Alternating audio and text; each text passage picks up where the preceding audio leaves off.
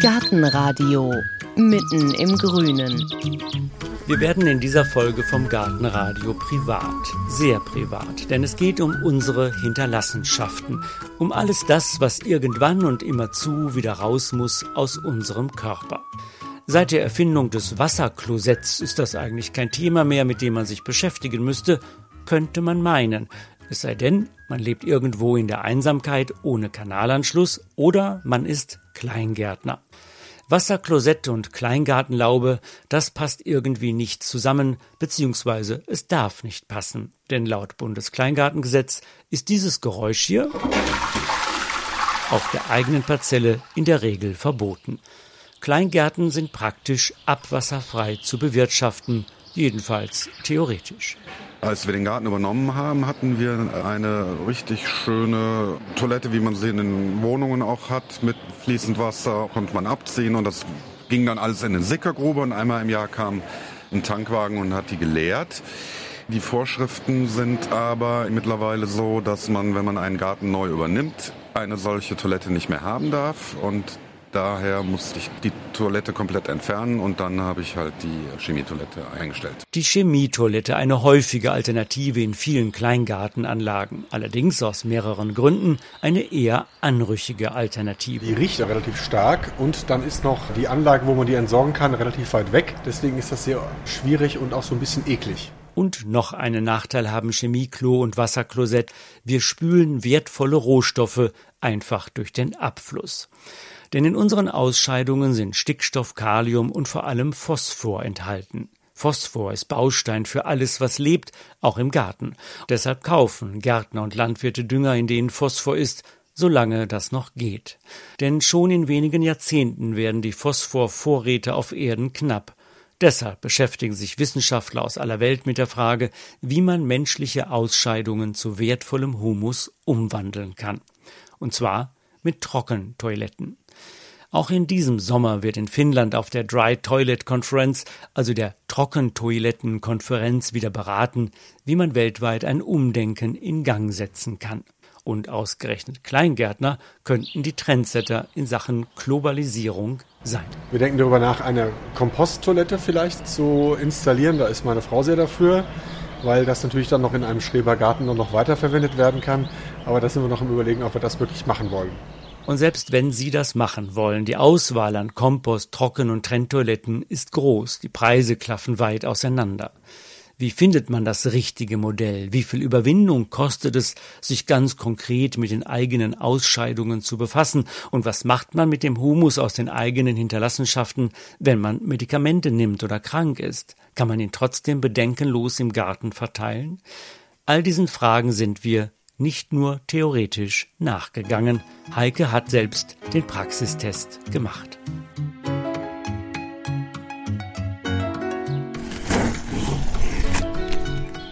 Hier ist der Karton. Der ist gar nicht so groß. Aha, obendrauf ist schon ein bisschen Rindenmulch. Scheint ein extra Mulch zu sein. Und hier ist jetzt die Toilette. Heben wir mal raus. Ja, da ist sie also, unsere niegelnagelneue Komposttoilette, die Separat Weekend. Sie soll das Chemieklo ersetzen, das wir von unseren Laubenvorpächtern übernommen hatten, mit den bekannten Nachteilen Umweltverschmutzung, Müffeln und die nächste Entsorgungsstation ganze 15 Autominuten entfernt. Wie macht ihr das denn? So hatte ich die Gartennachbarn gefragt. Oft war nur ein verschämtes Murmeln die Antwort. Also habe ich im Internet geguckt. Vor allem die Skandinavier sind führend in Sachen Bioklo. Aus Schweden kommen Separet und Clivus Multrum, aus Finnland die Biolan-Toiletten. Am preiswertesten wäre ein Bausatz, aber das traue ich mir mit meinen beiden linken Händen nicht zu. Mir hatte es ein Modell von Separet angetan, kein Eimer, sondern eine Trenntoilette, die auch wie eine Toilette aussieht. Also habe ich den schwedischen Händler einfach mal angefragt, ob sie uns eine Testtoilette zur Verfügung stellen. Und da leuchtet jetzt also der weiße Kunststoffuntersatz vor unserer Laube in der Sonne und im Karton wartet noch der Deckel. So, jetzt ist der Deckel schon mal drauf. Ich setze mich einfach mal testweise drauf, nur mal so. Ja, okay. Also ich muss sagen, es ist relativ hoch. Die Skandinavier sind sicherlich alle viel größer. Aber ich glaube, Wenn man jetzt ein bisschen kleiner ist, also vielleicht unter 1,60, dann ist ein Bänkchen nicht schlecht. Vom Auspacken bis zum ersten Hinsetzen geht es also schnell. Allerdings ist erstmal nur der äußere Rahmen fertig, das Innenleben kommt noch. In dem Deckel ist das, was die Separett ausmacht, nämlich die automatische Aufteilung. Fäzes, wie der Fachmann feste Ausscheidungen nennt, fallen durch die Aussparung in den Innenraum der Toilette. Deshalb muss ich nur einen der beiden mitgelieferten Eimer reinstellen, kompostierbare Tüte rein und fertig. Der Urin wird automatisch durch einen Trichter in einem Schlauch abgeleitet, raus aus der Toilette. Aber der Schlauch endet direkt hinter der Rückwand der Toilette und zwar offen. Läuft da nicht alles raus? Mal Bedienungsanleitung lesen. Einmal blättern. Der Urin muss abgeleitet und ein Abluftrohr installiert werden können. Wieso? Die Einleitung in einen Bodenfilter ist ebenso möglich wie die Kombination mit einem Kanister. Ach man, da braucht man noch einen Kanister. Erstes Fazit, die Toilette ist innerhalb von Minuten zusammengebaut. Dazu gibt es Verbrauchsmaterial wie Eimer, kompostierbare Tüten und Rindenmulch. Was fehlt, ist der Kanister für den Urin. Und die Sache mit dem Lüfter, der auf der Rückseite eingebaut ist, der ist mir noch nicht ganz klar. Unser Klo steht zum Beispiel in einem kleinen Extraraum. Wozu brauche ich da einen Lüfter? Bevor ich rummurkse, beschließe ich erstmal den Fachmann bzw. die Fachfrau in diesem Fall zu fragen und das ist die Diplomingenieurin Ulrike Sachse. Die beschäftigt sich seit 20 Jahren mit Wasser und in ihrem Laden im Wasserkontor in Berlin findet sich alles, was mit Wasserqualität und mit Wassersparen zu tun hat. Und dazu gehört auch ein Sortiment von gut einem Dutzend Komposttoiletten. Das Wasserkontor liegt in einer ruhigen Seitenstraße im Bezirk Prenzlauer Berg. Ulrike Sachse führt mich zu den Regalen, in denen ganz unterschiedliche Toiletten in mehreren Reihen übereinander stehen. Weiße Toiletten mit rotem Deckel, Toiletten als Holzkiste, auch einfache Eimermodelle sind dabei. Wenn jetzt jemand zu Ihnen kommt und sagt, ich hätte gerne was Neues, zum Beispiel für meinen Schrebergarten, was fragen Sie denn dann als erstes? Ich frage häufig, wie oft die Toilette benutzt wird ja, weil es ist eine Preisfrage. Also die Toiletten belaufen sich im Preis zwischen 85 Euro und 800 Euro, also die meistverkauften Toiletten. Und viele Kunden haben da schon eine klare Vorstellung und sagen, ja, also maximal 200 Euro wollen wir ausgeben.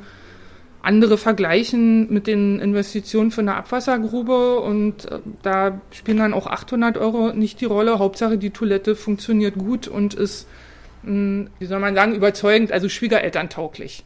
So, es gibt ja Besucher, die vielleicht überhaupt nichts mit Kleingarten zu tun haben und die sich dann auch leicht ekeln und denen möchte man dann eine Toilette anbieten, die sich genauso benutzen lässt wie eine normale Wasserspieltoilette.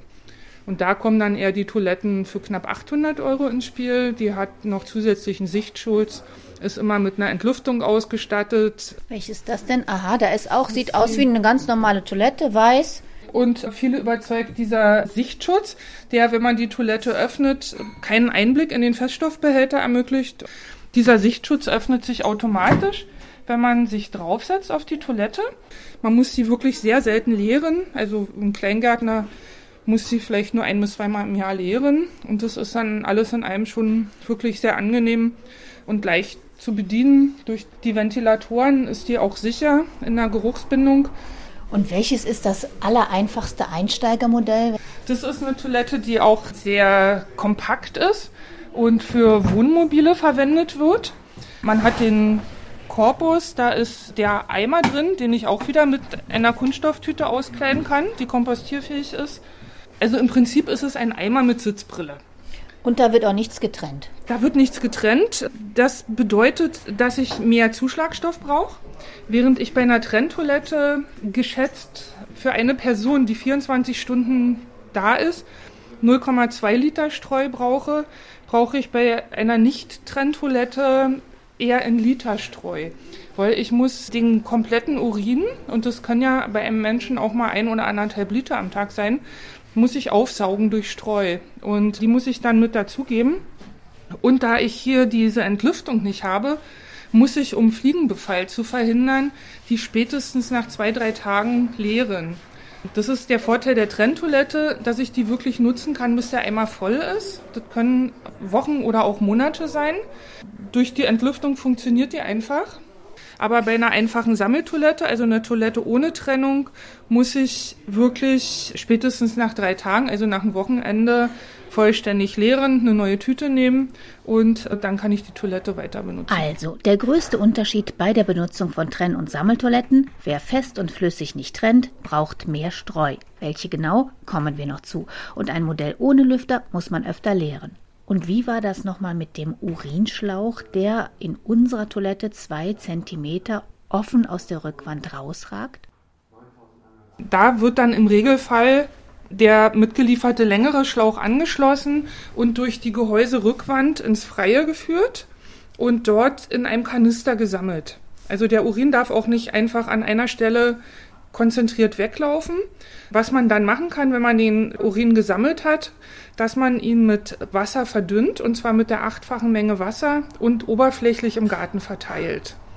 Und wenn man dann für eine Entlüftung der Toilette sorgt, möglichst mit einem Ventilator, den Sie auch haben, dann entsteht ein permanenter schwacher Luftstrom und dabei werden dann die eventuellen Gase aus dem Urinkanister mit abgesaugt.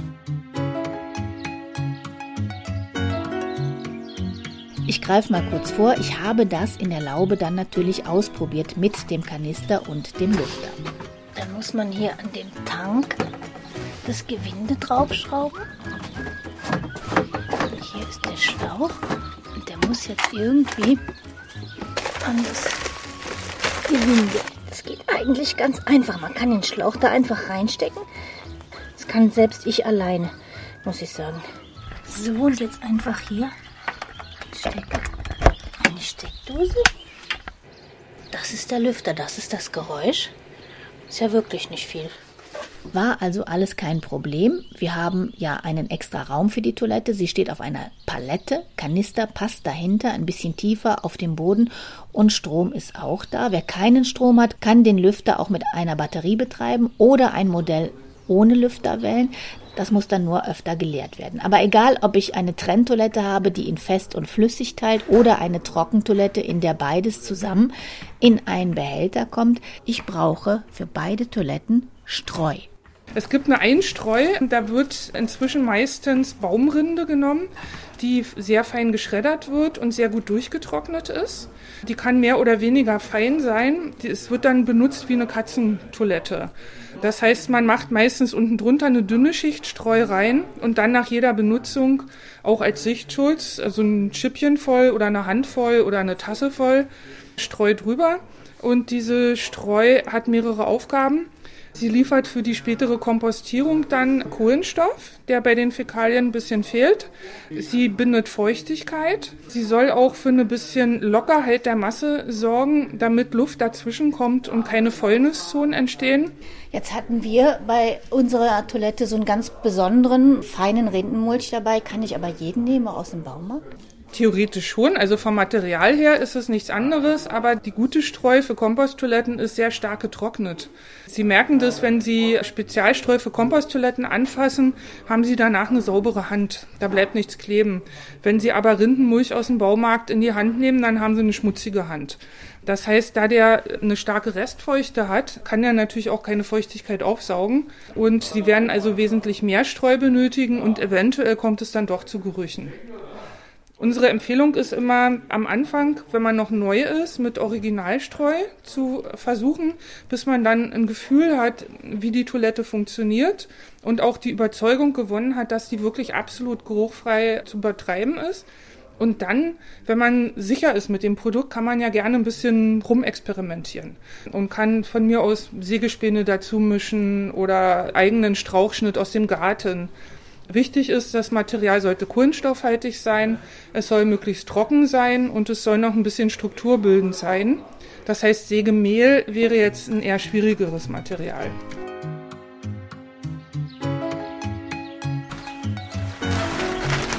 Zurück im Garten. Eimer inklusive kompostierbarer Tüte sind schon in der Toilette, Lüfter läuft, Tank ist dran, jetzt fehlt nur noch die Streu.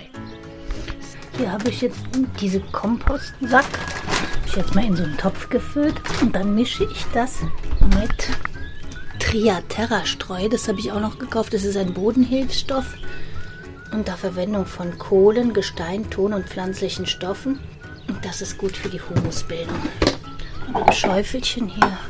Die Toilette ist einsatzbereit. Unsere erste Testerin ist Annette. Laubenbesuch aus dem Allgäu. Ich mache mal die Tür auf. Hier haben wir auch Licht. Das ist ganz normal die Toilette. Es wird automatisch getrennt. Und Klopapier kannst du auch dann in den Eimer hinten schmeißen. Mhm. Und wo spüle ich? Spülung gibt es keine. So. Das ist einfach nur der Eimer da hinten. Also wenn du jetzt äh, Pipi musst, musst du nichts machen. Und wenn mehr kommt, einfach hier so ein Schäufelchen Mulch und hinterher kippen. Hier in den zweiten Okay. Teil. So, das ist es schon. Aber Papier kann auch einfach da rein. Zwei Minuten später. Also man sitzt völlig komfortabel, man sitzt etwas erhöht, also höher als sonst, aber es hat gepasst. Irgendwas, was dich gestört hat, gemüffelt oder, oder Nein, muss man sich überwinden nein, oder so? Nein, Quatsch. Nein, überhaupt nicht. Nein, es war wunderbar. Annette scheint zufrieden. Hannelore von der Parzelle nebenan hat unsere Toilettenaktivitäten mitbekommen und nimmt mich mit in ihren Garten. In ihrer Laube ist ein kleines Badezimmer abgetrennt. Auch sie hat eine klassische Kleingarten-Klo-Biografie. Wir hatten vorher ein, ja, eigentlich ein Chemieklo mit Wasser und Zusätzen, was eigentlich auch abbaubar sein soll, aber A, kost, sehr kostspielig und zum anderen glaube ich nicht, dass das alles abbaubar war. Und beim Reinigen der Toilette war es einfach eklig und fand ich unhygienisch, weil man dieses Klo nicht richtig sauber machen konnte. Wie lange ist die jetzt hier schon im Einsatz? Wir haben seit, äh, ja, seit sechs Wochen, circa seit sechs Wochen und sind sehr zufrieden, kann ich jedem raten. Und hier wird jetzt auch getrennt oder nicht getrennt? Nein, hier wird nicht getrennt. Hier kommt alles in einen Sack. Aber man muss wirklich regelmäßig entleeren und saubern, sonst hat man eine Geruchsbelästigung. Ist ja aber normal bei einer Toilette. Ja, und da sind wir auch schon bei dem Teil angekommen, dem man bei der tollsten Toilette irgendwann ins Auge sehen muss, die Stunde der Wahrheit sozusagen, das Entleeren. Es muss ja gemacht werden. Nicht jeder hat so viel Glück wie diese Schrebergärtnerin hier. Da wir uns einen Garten teilen mit drei Familien, ist das wie in jeder guten WG, keiner will es sauber machen. Und dann denke ich, ach Gott, die zwei Male, die ich da Pipi machen gehe, eben so, ja, dann mag ich mich irgendwie anderer Kram da aus. Aber das denkt natürlich jeder. Darum funktioniert das ja auch in der WG mit dem Spülen nicht. Eigentlich, ich sage ja, es stinkt nicht, von daher, man müsste es einfach nur mal machen. Ne? Aber wenn man sich drücken kann, kann man ja erstmal versuchen, gucken, ob nicht jemand anders sich vorher findet, der das macht. Ich kann mich natürlich nicht drücken, zumindest der Urintank müsste mal ausgeleert werden. Ja, dann wollen wir mal. Ja, also der ist nicht so voll, der ist so ein bisschen 5 cm unten bedeckt, aber echt, man soll den ja achtfach verdüngen. Und deshalb schraube ich den jetzt mal ab und mache das mal. Ist auch kein Problem, muss ich sagen. Jetzt gehe ich mal damit zum Schlauch. Dann wird ein verdünnt. Das muss ich jetzt sagen, ist schon ein unangenehmer Moment. Wenn man den Tank aufmacht und jetzt Wasser reinfüllt, müffelt es schon ein bisschen. Puh. Dann wird einem auch klar, warum man das verdünnen muss, weil so will man das echt nicht im Garten verstreuen. Ich habe mir jetzt leider einen sehr heißen Tag ausgesucht, wo auch viele andere im Garten sind. Das will man denen ja dann nicht auch zumuten. Wo soll ich denn damit hingehen?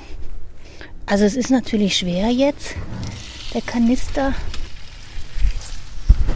Ich habe jetzt was ausgekippt und ich glaube, ich verwässer nochmal. So geht das irgendwie nicht. Ich hoffe jetzt mal, dass das hier keiner von den anderen merkt. Und der Garten ist klein. Es ist schon ein paar Momente, die nicht so schön sind.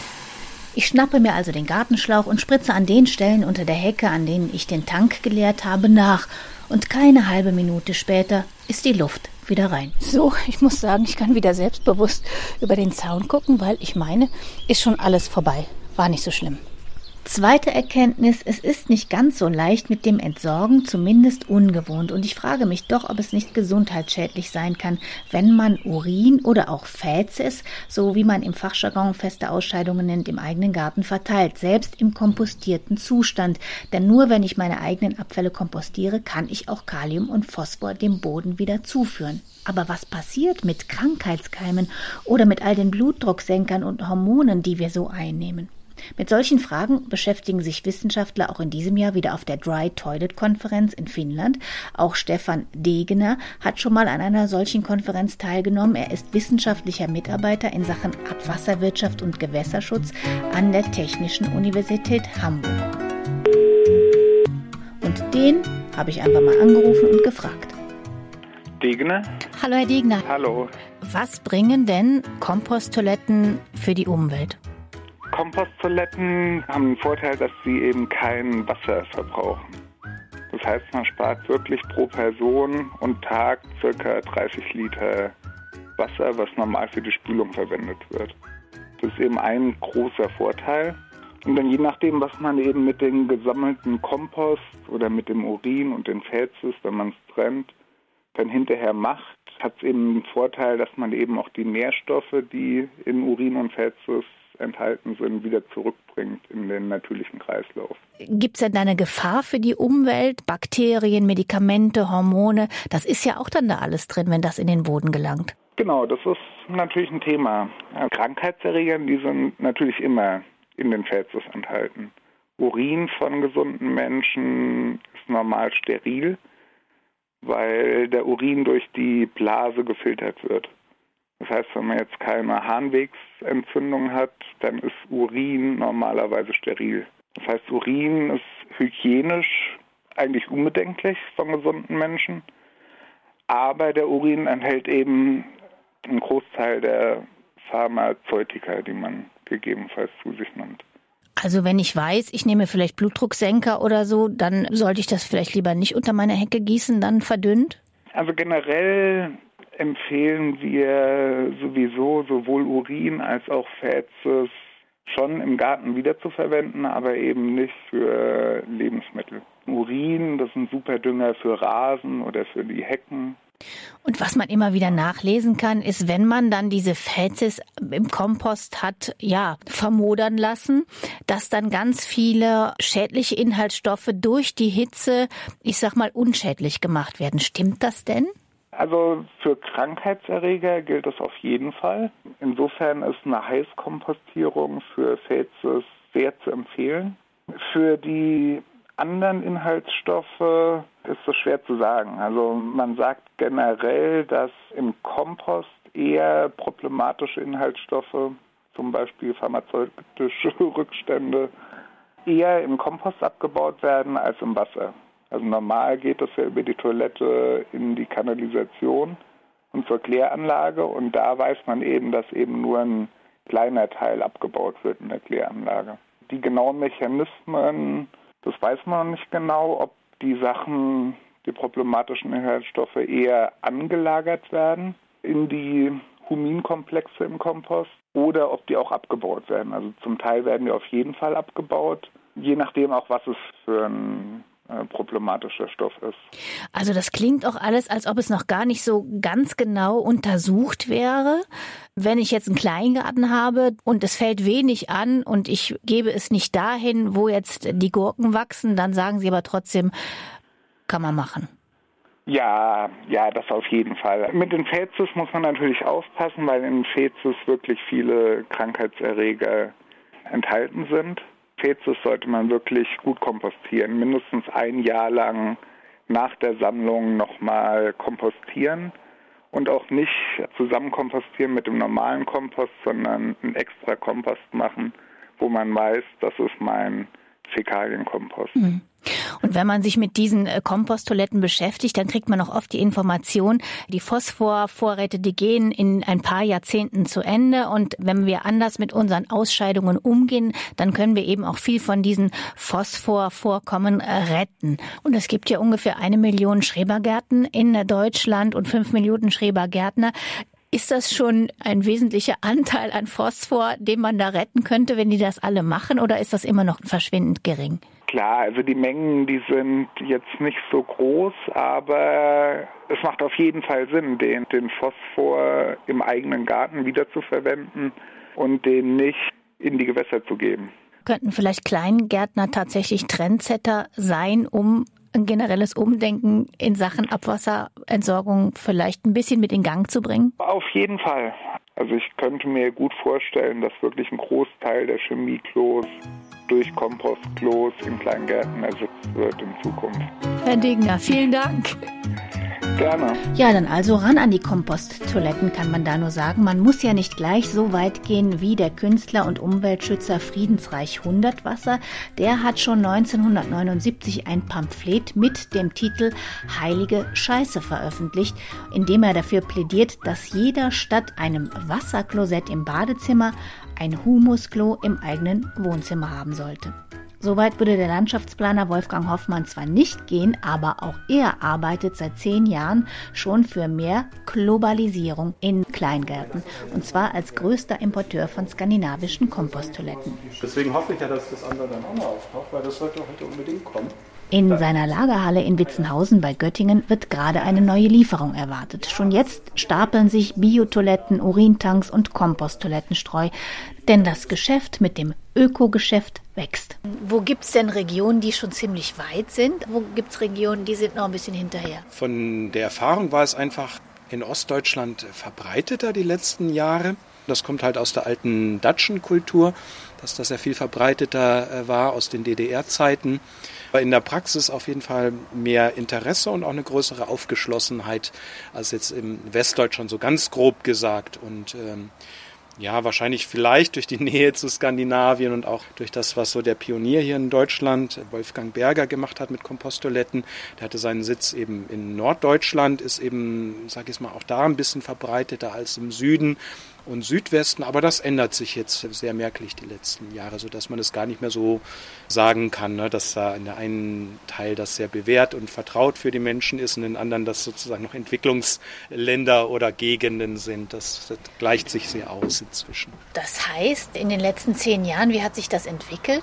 Es ist nicht nur verdoppelt, das ist eher vervierfacht allemal. Ich meine, wenn ich jetzt die letzten zehn Jahre anschaue, es ist tatsächlich so, dass äh, insbesondere die letzten drei, vier Jahre den Effekt hatten, dass es doch mehr Leute gibt, die jemanden kennen, der jemanden kennt, der nicht gestorben ist, weil er eine Trocken- oder Trenntoilette in seinem Garten verwendet.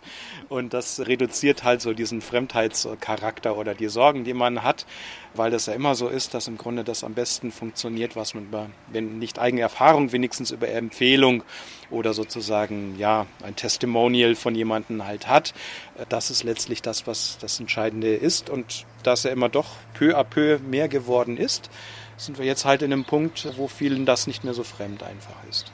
Stichwort Erfahrung, da gibt es eine, die ich noch machen muss. Unsere Toilette ist schon seit ein paar Wochen im Einsatz. Wir hatten viel Besuch im Garten und ich, ja, ich muss den Eimer leeren.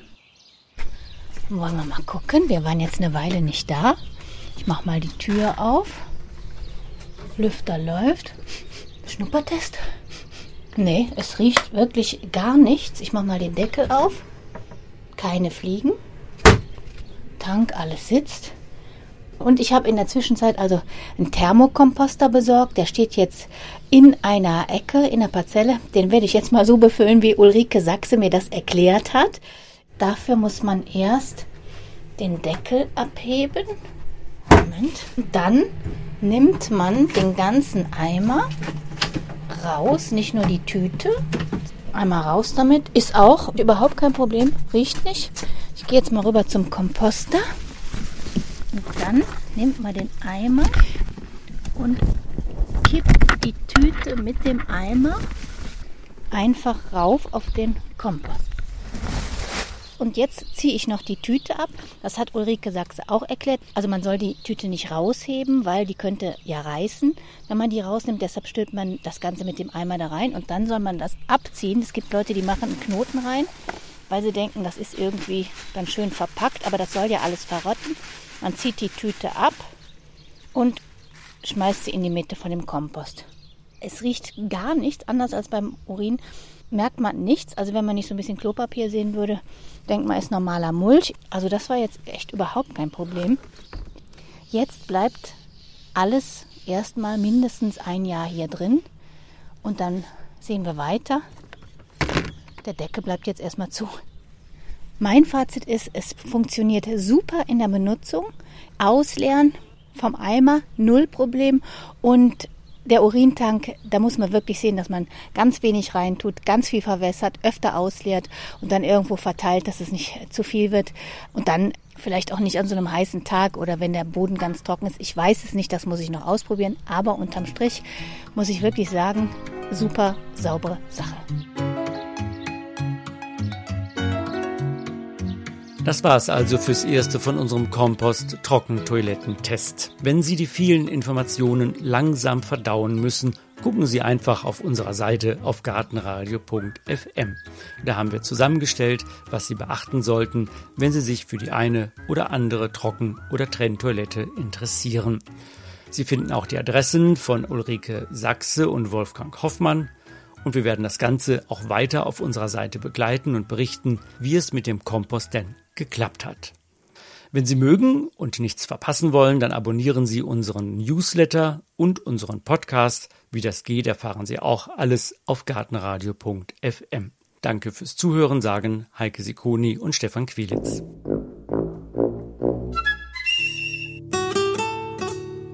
Gartenradio Gezwitscher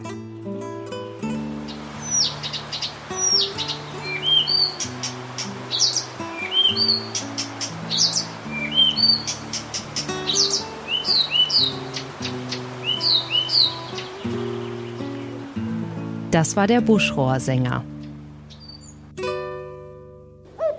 In der nächsten Folge hören Sie Gartentipps vom Profi. Im August ist auch ein tolles Wetter, um einen Teich anzulegen und sich mit Wasserpflanzen zu beschäftigen. Die Sonne strahlt vom Himmel und man nutzt die Zeit, um wirklich am Teich zu sitzen und die Libellen zu beobachten.